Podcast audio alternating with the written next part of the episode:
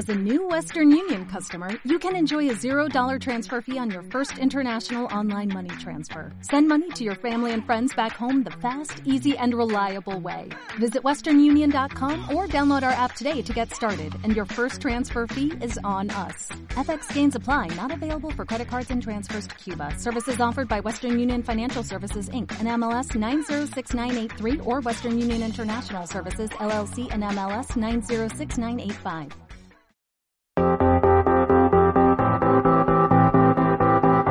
Bienvenidos al Centro Cristiano Esperanza de Valencia. Hoy prepara tu corazón y tu vida para lo que Dios quiere hablarte en este día.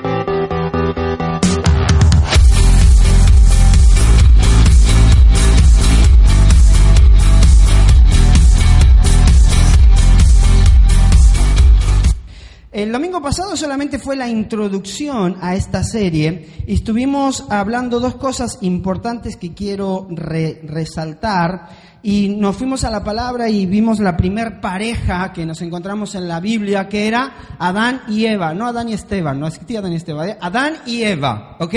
Era la primera pareja y algo pasó en ese lugar increíble que fue, ¿qué cosa? comieron del fruto que no tenían que comer. ¿Se recuerdan que Dios le dijo al hombre, podéis, tenéis todo esto, disfrutad de todo, pero no comáis de ese fruto, porque el día que comáis de ese fruto vais a morir.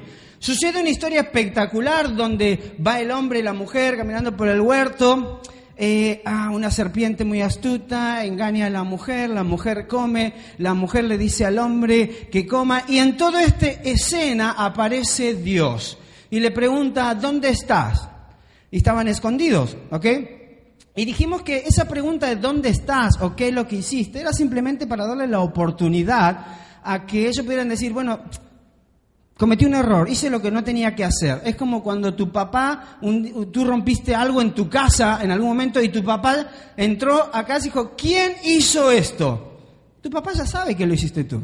Por más que ponga carita de gatito de Shrek, ¿sí?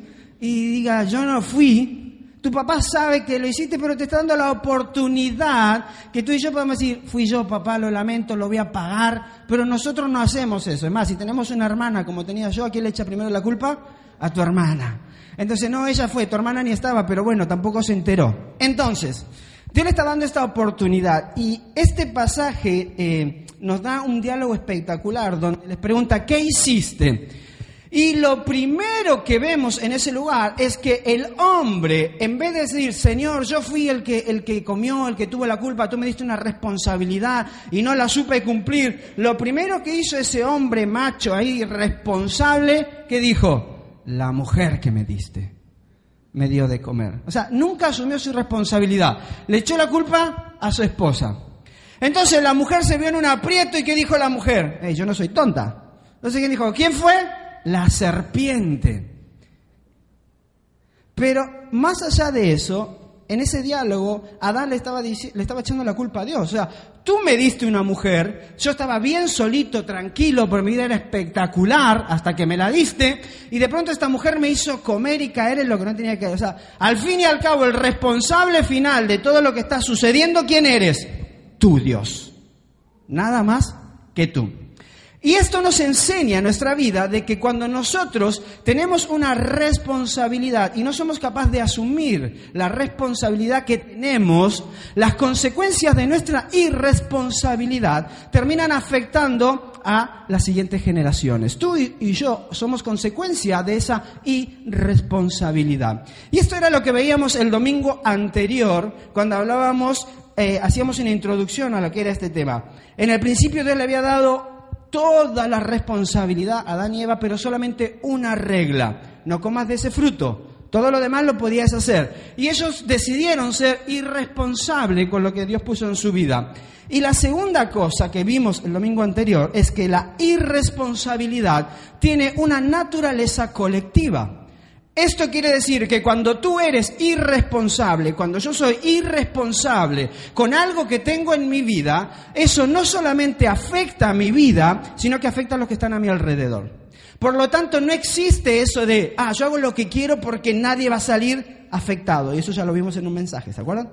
No existe. No te metas con mi vida porque es en mi vida. Yo mira, tu irresponsabilidad siempre va a terminar afectando la vida de otras personas.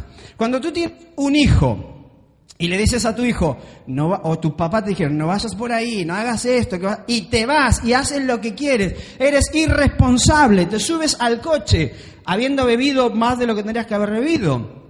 Manejas una velocidad que no tendrías que manejar, te pasa todos los semáforos en rojo porque no sabes, bueno, esto no sé qué color es, entonces lo paso. Y terminas teniendo un accidente. Esa irresponsabilidad tuya te afectó a ti, afectó a la persona a la que pudiste chocar y afectó a la vida de tus padres que luego tienen que estar en el hospital. Porque la irresponsabilidad tiene una naturaleza colectiva. Lo que tú y yo no sabemos, ser responsable, va a terminar afectando la vida de otras personas. En cualquier comunidad, la irresponsabilidad de alguien llegará a ser responsabilidad de otro. La irrespons ¿Por qué? Porque la responsabilidad está. Si tú no la cumples, alguien la va a tener que cumplir. Te voy a poner un ejemplo. Yo dije que el domingo pasado fue bueno, pero estos próximos domingos va a ser un poquito más, nos vamos a mover un poquito más el mensaje, ¿no? Si tú, si tú eres padre y decides ser irresponsable con el cuidado y la vida de tus hijos, porque decides vivir tu vida a tu manera y tu antojo, esa responsabilidad del cuidado de la vida de tus hijos sigue estando. La cuestión es, ¿quién lo va a hacer ahora? ¿Sabes quién seguramente lo va a hacer? Tus papis, los abuelos, tu esposa o tu esposo si tú decidiste ser irresponsable. Porque la irresponsabilidad va a afectar la vida de otra persona. Y que tú seas irresponsable no quiere decir que la responsabilidad deja de estar. ¿Sí me voy explicando? ¿Sí? ¿Están hasta ahí? Eso era todo del domingo pasado, lo que estábamos viendo. La irresponsabilidad ¿sí? de nuestros hijos o de tus hijos llega a ser muchas veces la responsabilidad de, tus, de los padres. La irresponsabilidad de un compañero de trabajo llega a ser la responsabilidad de otro compañero de trabajo. Me acuerdo algo que me encanta de mis papás. Eh, yo soy el fan número uno de mis papás, siempre lo digo, ¿no? Eh, me encanta algo de mis papás. Mis papás no tenían estudio, no, habían estudiado por X situaciones en la vida, por cómo vivieron, sus padres se murieron muy jóvenes, un padre, mi padre tenía un padre que era golpeador, maltratador, borracho, se fue de muy pequeño a vivir a, la calle. Entonces mi mamá no sabía leer ni escribir, ni mi papá llegó hasta tercer grado de la, tercer grado, tercer año, no sé cómo le dicen aquí, de la, de la primaria. Este, pero yo los considero una persona súper sabia, porque la sabiduría no tiene que ver con cuánto conocimiento tienes, sino cómo aplicas ese conocimiento a tu vida. Tú puedes tener mucho conocimiento, tener un máster, un degree en lo que quieras y ser la persona menos sabia del mundo, porque no aplicas nada de eso a tu vida. Puedes ser alguien que conozcas un montón de la Biblia y no ser sabio porque no aplicas los principios de Dios a tu vida. Mi mamá siempre me decía, y mi papá, me encanta porque nos enseñaron de esta manera a mi hermana y a mí. En la vida tú tienes que tomar decisiones. Y cada decisión tiene consecuencias, buenas o malas. Tú tomas una decisión y sabes que si tomas esa decisión puede tener consecuencias buenas o si tomas esta puede tener consecuencias malas. Pero hay algo que tú tienes que aprender, es asumir la responsabilidad de las decisiones que tomas. Si tú haces esto y sabes que te va a ir mal, asume tu responsabilidad. Y me encantó porque muchas veces pues, yo podía pensar que mis papás eran medios cañeros, y lo eran, no se lo digan cuando vengan, eran medios cañeros. Y, y algo que me enseñó mucho fue cuando me fui a la universidad a estudiar la carrera en Argentina, antes de irme a México, mi mamá me dice y mi papá se sientan conmigo y me dicen, ok, Néstor, este es el dinero que nosotros tenemos mensualmente para ti. Tanto dinero. Esto cubre tu alquiler, esto cubre tus gastos y si una Coca-Cola, qué bueno. Pero este es el dinero que tienes para tus estudios. No me llames, no cojas el teléfono para decirme, mamá, se me acabó el dinero y lo que sea, porque es lo que tienes. Aprende a administrarlo y ser responsable con él. Ahora, obviamente tú como hijo sabes que siempre hay un momento en el que puedes como que jugar, ¿no? Bueno, a llamar a mi mamá porque justo este fin de semana hicimos fiesta, entonces compré más de lo que tenía que comprar y fui, me fui a otro lugar, entonces el dinero se me acabó antes del mes, estábamos a tres de mes y se me había acabado. Entonces, muy rápido se me fue. Ustedes se ríen porque le ha pasado también. Entonces, Yo puedo coger el teléfono y decirle, eh, mamá, ¿sabes qué? Estamos a 15 y ya no tengo dinero para comprar o sacar la fotocopia, porque siempre la excusa es buena, ¿no? No tengo dinero para sacar las fotocopias. Ah, qué bueno, me dice mamá, ¿y el dinero que te di? No, es que este mes hubieron muchas cosas en la casa y todo, y no sé cuándo. Vale, me dice, pide un libro prestado, o vete a la biblioteca, estudie en la biblioteca. Este es el dinero que nosotros teníamos para este mes. Si tú no lo sabes administrar, es tu problema.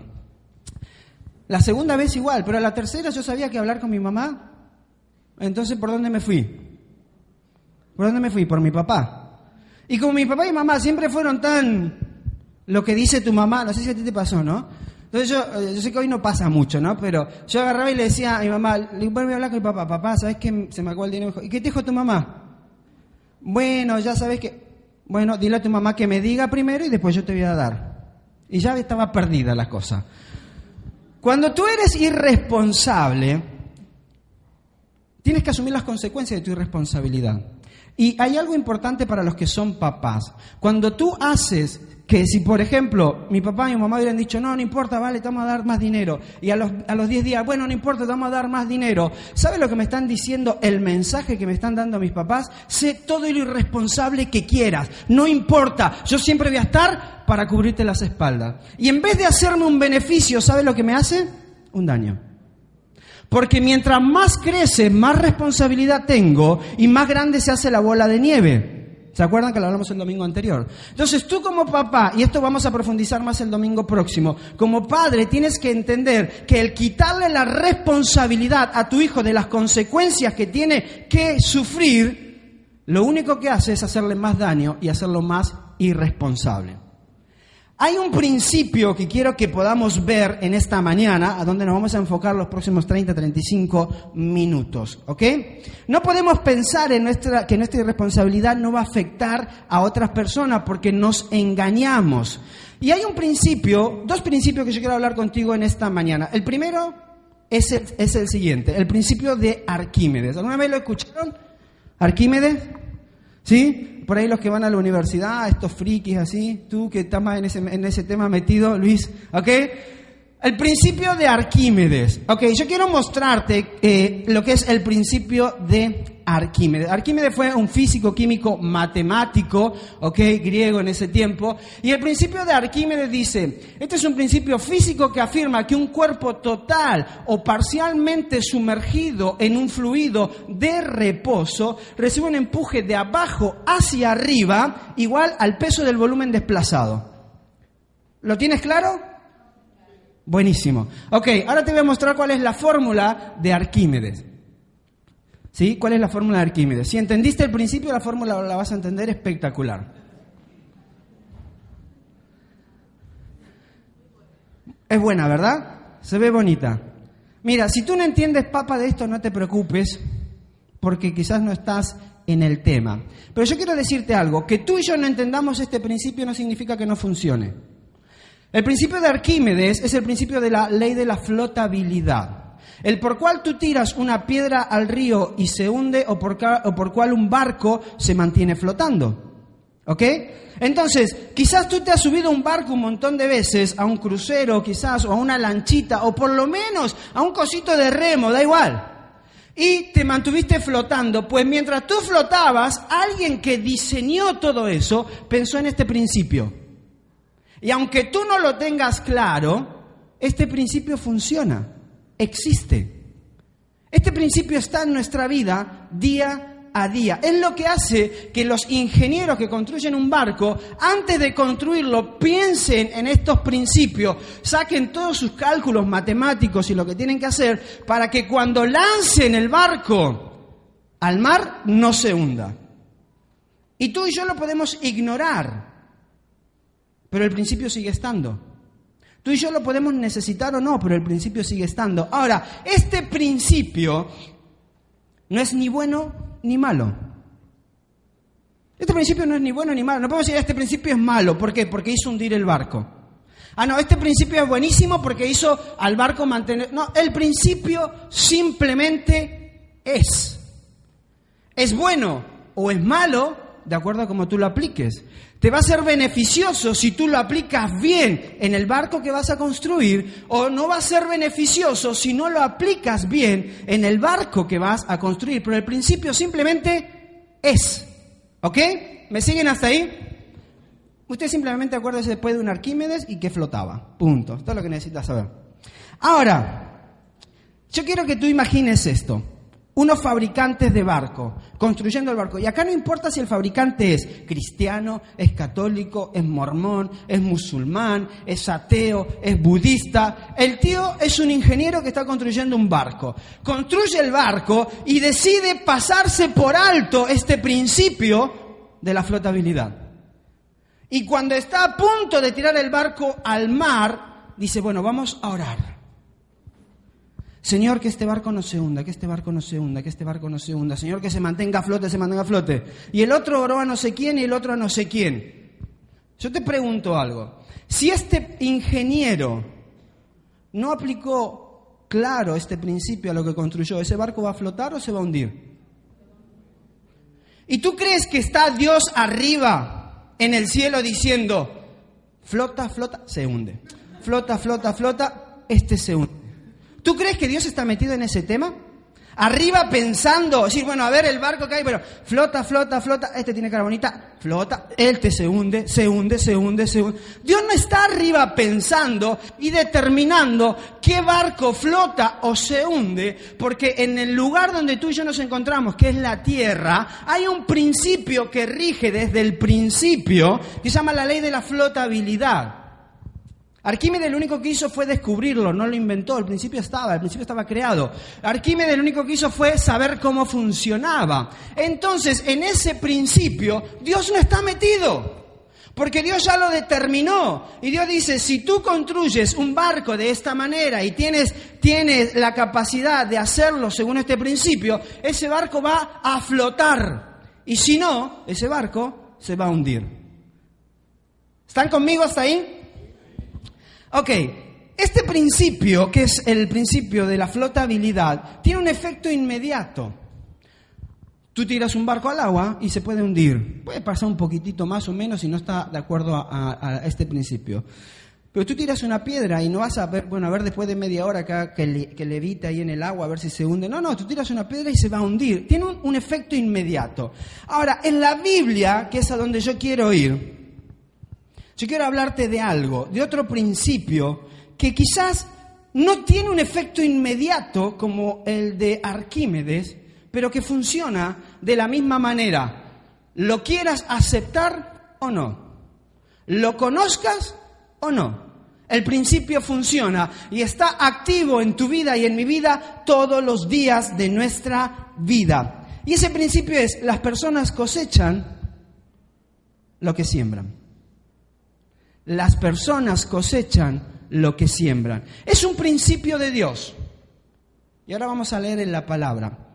Es un principio de Dios que si tú puedes, lo puedes agarrarte a Él, te puedes apalancar de Él, vivir de los beneficios que tiene entender este principio o pasarlo por alto y sufrir las consecuencias de no vivir nuestra vida de acuerdo a este principio. Pero las personas cosechamos lo que sembramos. Este principio está en la Biblia y al igual que el principio de Arquímedes, no es ni bueno ni malo, simplemente es. Simplemente es. Si tú siembras cosas buenas, ¿qué vas a cosechar? Si siembras cosas malas, ¿qué vas a cosechar? Así de fácil. El principio simplemente es y funciona en nuestra vida de acuerdo a cómo lo apliquemos. A muchos de nosotros este principio, al entenderlo hoy, nos va a ayudar a, entender de que Dios no está enojado con nosotros. Porque muchos de nosotros decimos, no, todo lo malo que me pasa es por culpa de Dios. Y porque Dios está enojado conmigo. Y porque hice algo mal, entonces Dios está en contra mía. Mira, ¿tú te crees que Dios está arriba como este principio diciendo, castigo, castigo, bendición, castigo, castigo, castigo, castigo? Este tiene cara malo, más castigo todavía. A su esposa que buena, bendición. Crees que Dios está así con nosotros arriba diciendo, bueno, a ver, castigo, castigo, castigo, castigo, castigo, castigo, castigo, castigo, castigo. Uy, en esta iglesia todo castigo. Dios no está arriba haciendo eso. Nosotros muchas veces creemos que todo lo malo que nos pasa es porque Dios está enojado con nosotros. No, es que Dios se enojó conmigo. Entonces me mandó un castigo.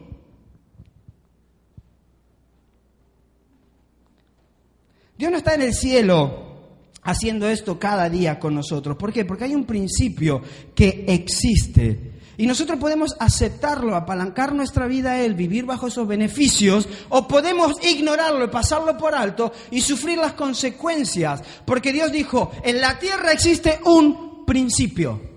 Todo lo que el hombre siembra, eso va a cosechar. Di conmigo todo. Tú sabes lo que es todo, ¿no? Ya te he dicho el griego, el hebreo, el arameo y todo en, en todas estas lenguas, lo que significa todo es todo. Fíjate lo que dice Gálatas. Vamos a leer Gálatas capítulo 6, versículo 2 al 7, al 6 primero, 2 al 6. Dice, ayúdense unos a otros a llevar sus cargas y así cumplirán la ley de Cristo. Si alguien cree ser algo cuando en realidad no es nada, se engaña a sí mismo. Cada cual examine su propia conducta y si tiene algo de qué presumir, que no se compare con nadie. Está hablando, este, este pasaje está hablando de decir, tú y yo somos pecadores, cometemos errores, por lo tanto, no mires lo que el otro está haciendo para juzgarlo, mírate primero a ti mismo, ¿ok? Es, ese es el contexto del pasaje. Dice, cada cual examine su propia conducta y si tiene algo de qué presumir, que no se compare con nadie. Y me encanta el versículo 5, que cada uno cargue su propia, ¿qué dice? que cada uno cargue su propia responsabilidad. El que recibe instrucción en la palabra de Dios comparta todo lo bueno con quien le enseña. Hasta ahí nada más. Pablo está diciendo dos cosas importantes en esto. Número uno, que tú eres responsable de tu vida. Que tú y yo somos responsables de las decisiones que tomamos. Entonces tú y yo debemos preocuparnos por nuestra responsabilidad. O sea, está diciendo, no, no, le eches la culpa a tu papá, a tu mamá, a tu hermano, a tu tío, a quien sea. Pueden haber situaciones en tu vida que marcaron tu vida, que determinaron hacia dónde ibas a caminar. Pueden haber situaciones en tu vida que te hicieron tomar ciertas decisiones, pero tú eres responsable de las decisiones que vas tomando en tu vida. Yo te decía algo el domingo anterior. Cuando tú eres pequeño hay ciertas cosas que tú no tienes claro en cuanto hacia dónde vas o qué es lo que vas a hacer. Tus padres toman decisiones por ti. Pero hay un momento en tu vida y en la mía en que tú y yo decidimos hacia dónde vamos. Y Pablo está diciendo que cada uno asuma su propia responsabilidad. O sea, tú eres responsable y yo soy responsable de lo que sucede en mi vida. Entonces acá no es, es que Dios está enojado conmigo todo el tiempo, por eso me pasan todas las cosas malas, por eso no me va bien económicamente, por eso no me va bien en el amor, por eso no me va bien eh, eh, en, en el colegio, por eso no, te va de acuerdo a lo que tú estés sembrando en esas decisiones que tú tomas.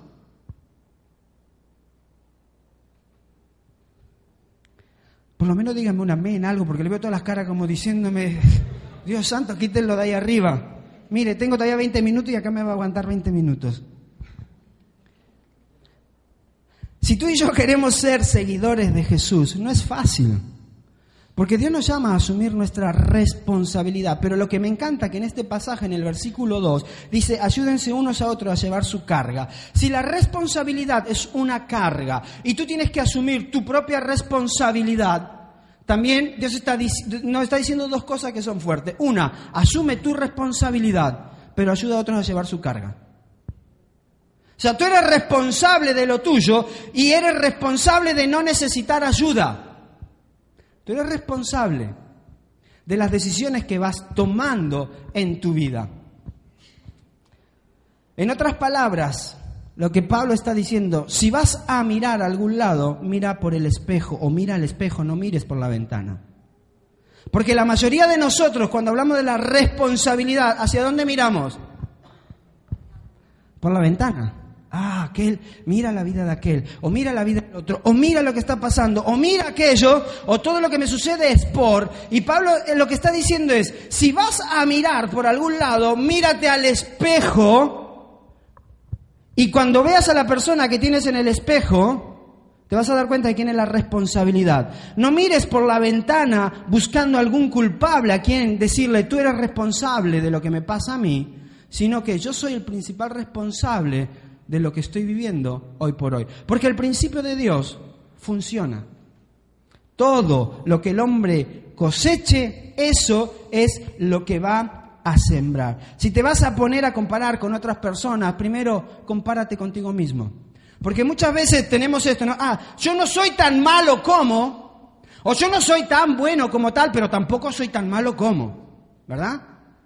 Entonces como que siempre nos estamos comparando, soy tan bueno como aquel, pero tampoco soy tan malo como este otro. Entonces como que me quedo, me autoconsuelo. Y Pablo nos está diciendo, no te mires por ahí, no mires por ese lado. Es como cuando hablábamos el domingo pasado, hablamos de este mensaje y lo primero que pensamos es, ay, tendría que haber estado aquí esta persona. Este mensaje, no hay ningún Pepito acá en la iglesia, ¿no? Este mensaje era para Pepito. Tendría que haber venido hoy a la iglesia. No, este mensaje para mí, este mensaje es para ti. En tu vida y en mi vida, ¿estamos asumiendo la responsabilidad de las decisiones que tomamos? No se trata de que Dios está arriba mirándote, ah, bueno, hoy me levanté de buenas, entonces, este, bendición, bendición, bendición, bendición, bendición, bendición, bendición, bendición, bendición, y de pronto llegó a Luis que tenía una mala cara y dijo, hoy castigo. Dios no hace eso. Dios dice, hay un principio. Si tú te riges por ese principio, cosechas lo que siembras bueno o malo.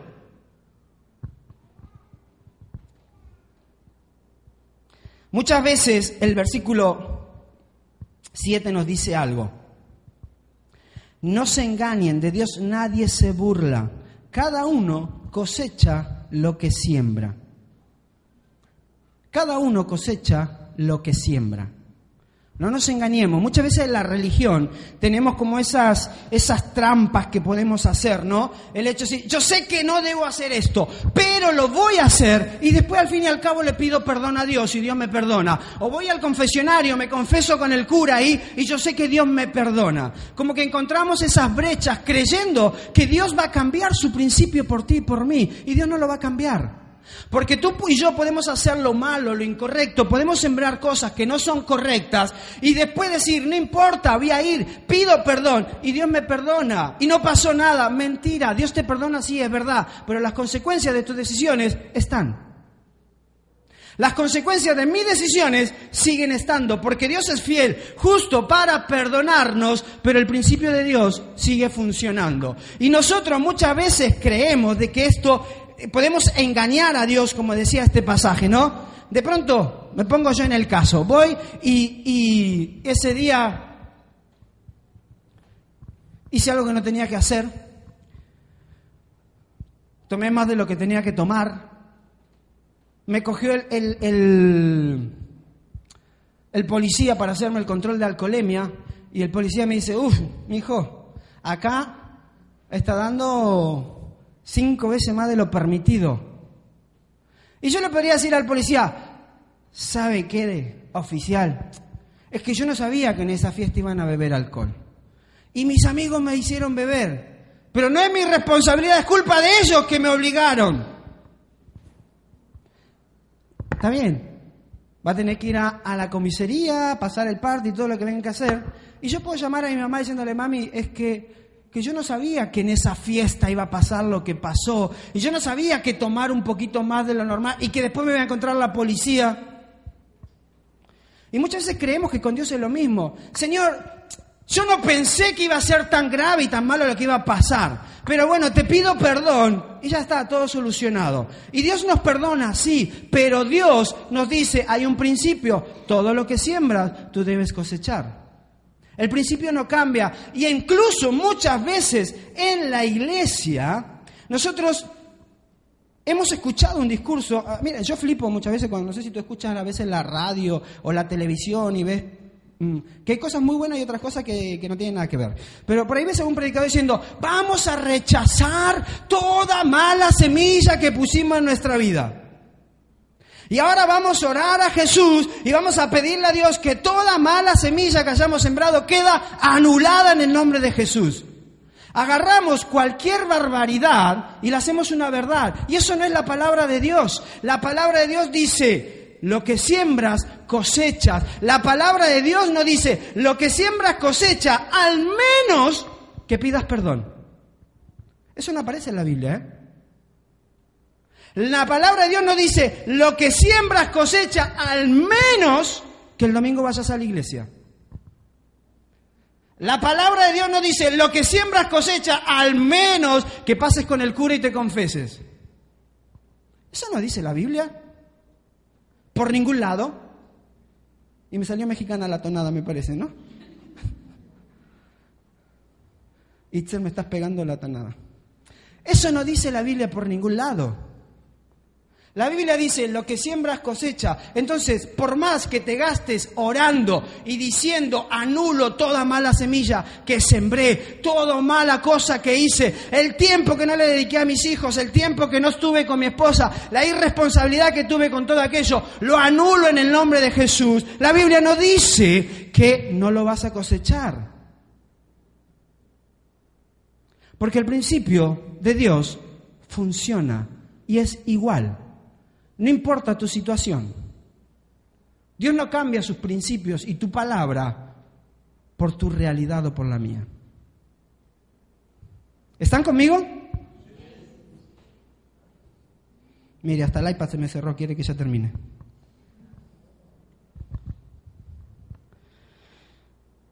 O sea, el futuro está en tus manos.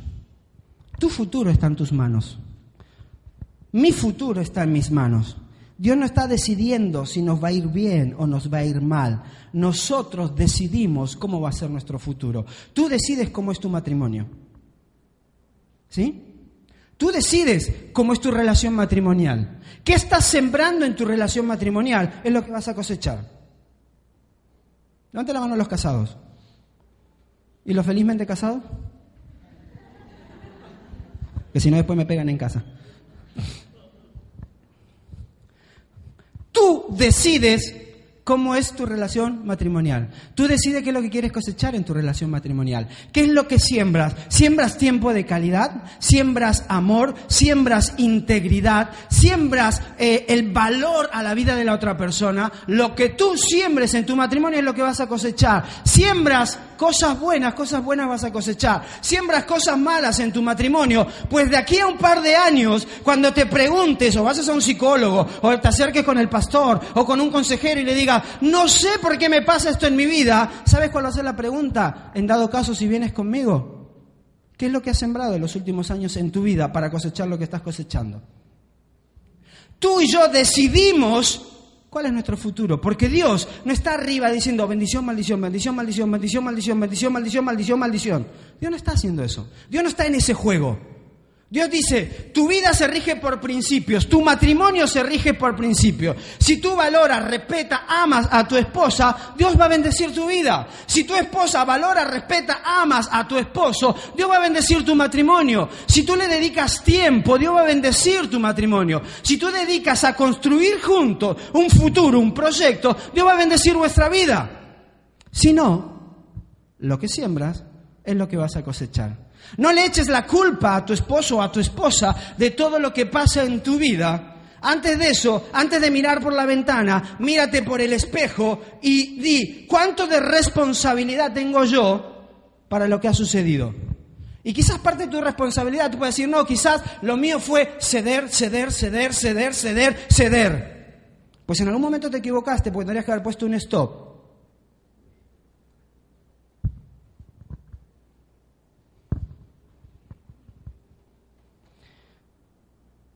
Tus finanzas, tu trabajo. Tus finanzas van a ser como tú decides que sean. Muchas veces decimos, no, Señor, yo necesito orar, que me mandes trabajo, que me mandes dinero, que me mandes, que arregles mi economía. Y Dios está hablando de principio. Dice, ¿qué siembras para cosechar? Eh, o sea, muchas veces creemos de que Dios tiene la culpa de todo lo que nos pasa y creemos que con una simple oración Dios, Dios soluciona todo, que lo vamos a ver el próximo domingo. Dios no es así. Dios está diciendo, ¿quieres que tu economía vaya bien? Pues coge la palabra de Dios, aplica los principios a tu vida, aprende a administrar tu economía, aprende a ser generoso, aprende a dar, aprende a poner prioridades, orden en tu vida, en tu economía, y Dios te va a bendecir. Mientras tanto, por más que ore, por más que le eches la culpa a Dios, el principio sigue funcionando en tu vida.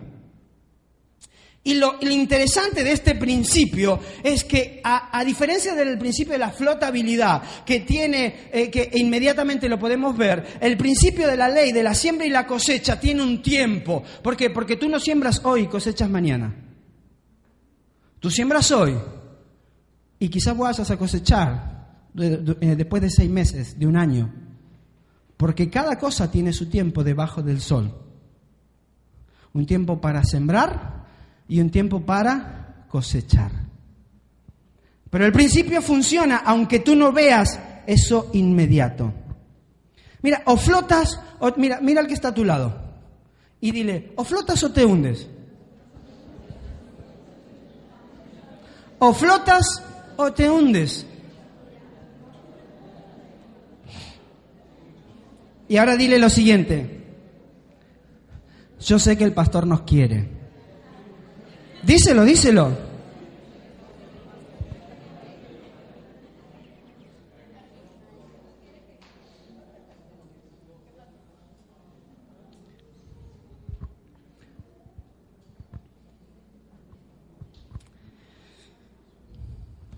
Este principio no es como el principio de Arquímedes, que vemos las cosas al instante. Lamentablemente, Muchas personas pagan las consecuencias de nuestra irresponsabilidad. Tú tienes que evaluar tu vida. No mires al de tu lado. Mírate por el espejo. Y pregúntate, yo estoy viviendo esto por mi irresponsabilidad. Y tú tienes que saber asumir lo tuyo, no lo de los demás. Dice, decía Pablo, ayudar a los demás, no que asuman la, no que asuman la responsabilidad del otro. No porque quieras ser tan buen papá o tan buen hijo o tan buen, tú quieras asumir tu responsabilidad. Porque así como los papás también le pasa a los hijos. Papás que son irresponsables en su vida y hay un hijo mayor de la familia que decide ocupar el lugar de papá o de mamá que se asentó de su casa. Y esa no es tu responsabilidad, es la responsabilidad de tu padre que no la supo ocupar. Pero tu irresponsabilidad y mi irresponsabilidad afecta a las siguientes generaciones, afecta a la vida de las personas que están a nuestro lado. Si hay un área en tu vida que no te gusta lo que está pasando, hoy tienes la oportunidad de cambiarlo y empezar a sembrar una buena semilla para cosechar algo bueno. Y tú me puedes decir, pastor, pero hace seis meses estoy cambiando y sembrando buena semilla y no veo nada. Y yo te voy a decir, sí, pero hace cinco años que tienes esa situación mala en tu vida. Entonces no esperes que en seis meses cambie lo que hiciste mal en cinco o en diez años. Porque todavía estás recogiendo de lo que sembraste.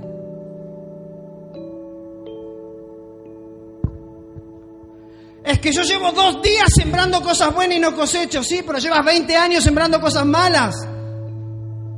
Llevo dos días siendo bueno, saludo a todo el mundo y nadie me manda un WhatsApp, nadie me saluda. Pero si nunca te interesaste por nadie, no esperes que en dos días cambie la situación en tu vida. Porque todo lo que siembras cosechas y no te canses de sembrar la buena semilla porque vas a cosechar, porque el principio funciona. Pero tienes que entender que hay un tiempo. Tú no puedes pretender que en dos días, en cinco meses, en seis meses cambie tu realidad familiar, matrimonial de cinco, diez, quince años que hemos hecho las cosas mal. No pretendas que tus hijos sean responsables hoy, cuando durante toda su vida les llevaste a ser irresponsables. No pretendas que tus padres sean responsables hoy, cuando toda su vida han sido irresponsables. Ahora tú tienes que sembrar hoy lo que quieres cosechar. En tu mano y en mi mano está la oportunidad de cambiar la historia de nuestra vida si empezamos a sembrar la buena semilla. Y no tienes ni idea el poder que tiene una buena semilla.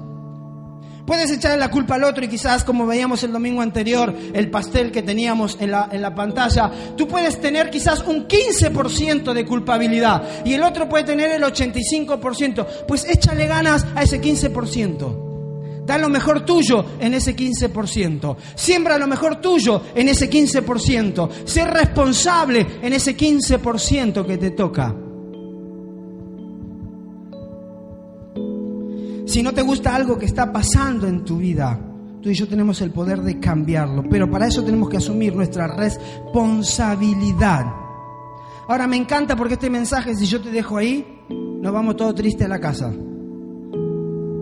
Nos vamos todos desanimados, jolines, ¿para qué voy a la iglesia? Me hacen más mal que bien. Pero yo quiero darte una esperanza, porque la palabra de Dios siempre es esperanza. Gálatas 6, 9 termina diciendo Pablo, así que no nos cansemos de hacer el bien, a su debido tiempo cosecharemos numerosas bendiciones si no nos damos por vencido. Pablo está diciendo, está bien, sembraste cosas malas, hiciste, fuiste irresponsable en tu vida, pediste perdón, no cambia la semilla, no anula lo que hiciste mal. Pero hay una nueva oportunidad. Ahora, ¿qué es lo que requiere esa nueva oportunidad? No te canses de hacer el bien, porque a su debido tiempo vas a cosechar. Si no, nos cansamos. Y tú puedes decir, pastor, ¿y cuándo es su debido tiempo? Ni idea. ¿Qué sé yo cuando es el debido tiempo de Dios para tu vida? Es que yo quiero que mi debido tiempo sea mañana. Pues fíjate qué es lo que has sembrado durante todos estos años y te vas a dar cuenta si el debido tiempo es mañana. O quizás el debido tiempo sea dentro de un año. Pero me encanta porque Pablo no deja nada ahí al aire. Dice, a su debido tiempo cosecharemos numerosas bendiciones si no nos damos por vencidos. ¿Sabes cuál es la clave acá? Sembrar buena semilla y no darte por vencido, de acá a su debido tiempo cosecharás las bendiciones de Dios. ¿No te encanta eso? A mí me encanta porque yo he sembrado semillas malas, ¿eh? Y algunas muy malas. Y no se rían porque ustedes también, seguramente. Pero si yo sembré patatas, no puedo estar esperando hoy cosechar sandías.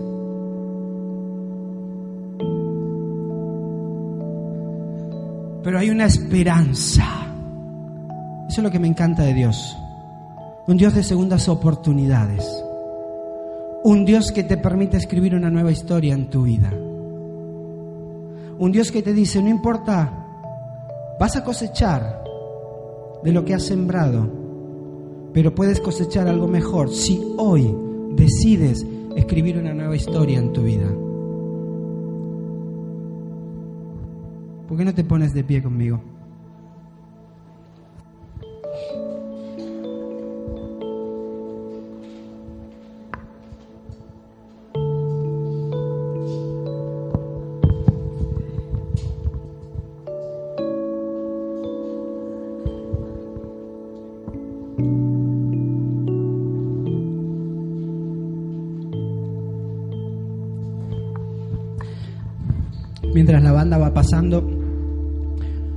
Quiero terminar este momento sin desafiarte a esto.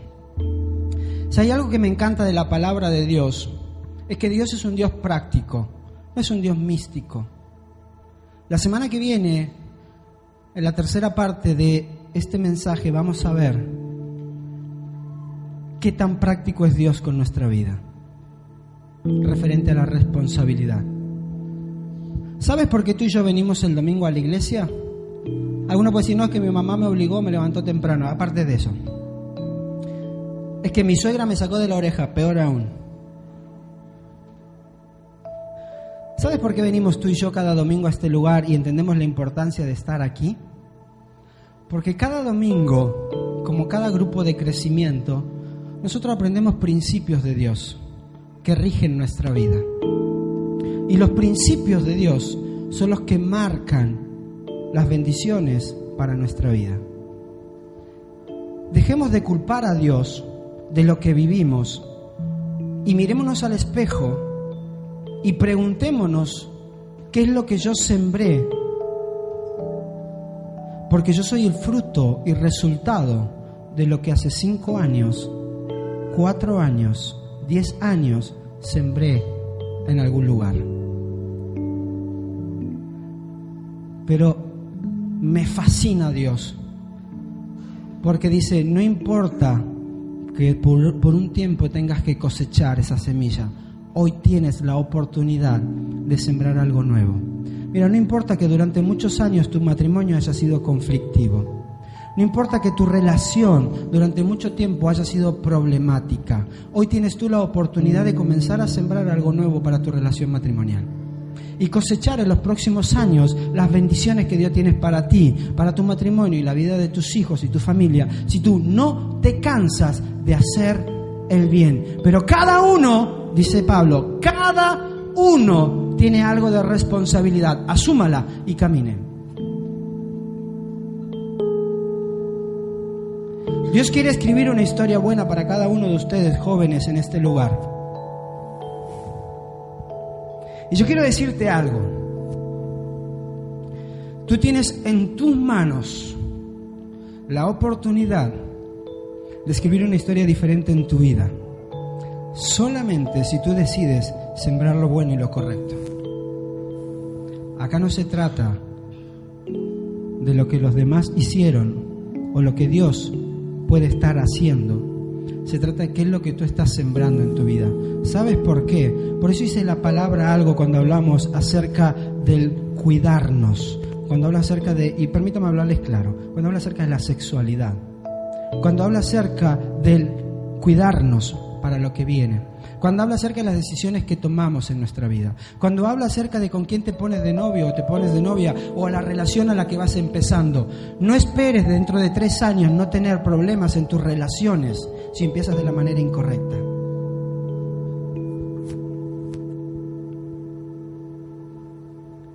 Porque lo que tú decidas sembrar hoy en tu matrimonio, en tu vida personal, es lo que vas a cosechar dentro de un par de años. Si tú miras tu vida, bien, yo soy fruto de lo que mis papás hicieron conmigo hasta cierta edad, pero después de eso yo decidí en mi vida qué era lo que iba a hacer. Agradezco a Dios infinitamente por la vida de mis padres, porque han sido unos papás sabios. Mire, y hoy en la mañana hablábamos con mi esposa de esto. Mientras más conozco la realidad familiar de muchas personas, más gracias le doy a Dios por la familia que me dio. Y tu papá tienes la oportunidad de proveer a tus hijos una familia como ninguna, dándoles amor, pero también llevándoles a asumir la responsabilidad en cada decisión desde pequeño que van tomando y ayudándolos a enfrentar lo que este mundo pone delante de ellos. No nos cansemos de hacer el bien, porque a su debido tiempo cosecharemos. No te canses de sembrar la buena semilla no te canses, porque lo vas a ver si no te cansas. Lo vas a ver si no te rindes. Lo vas a ver si no te das por vencido.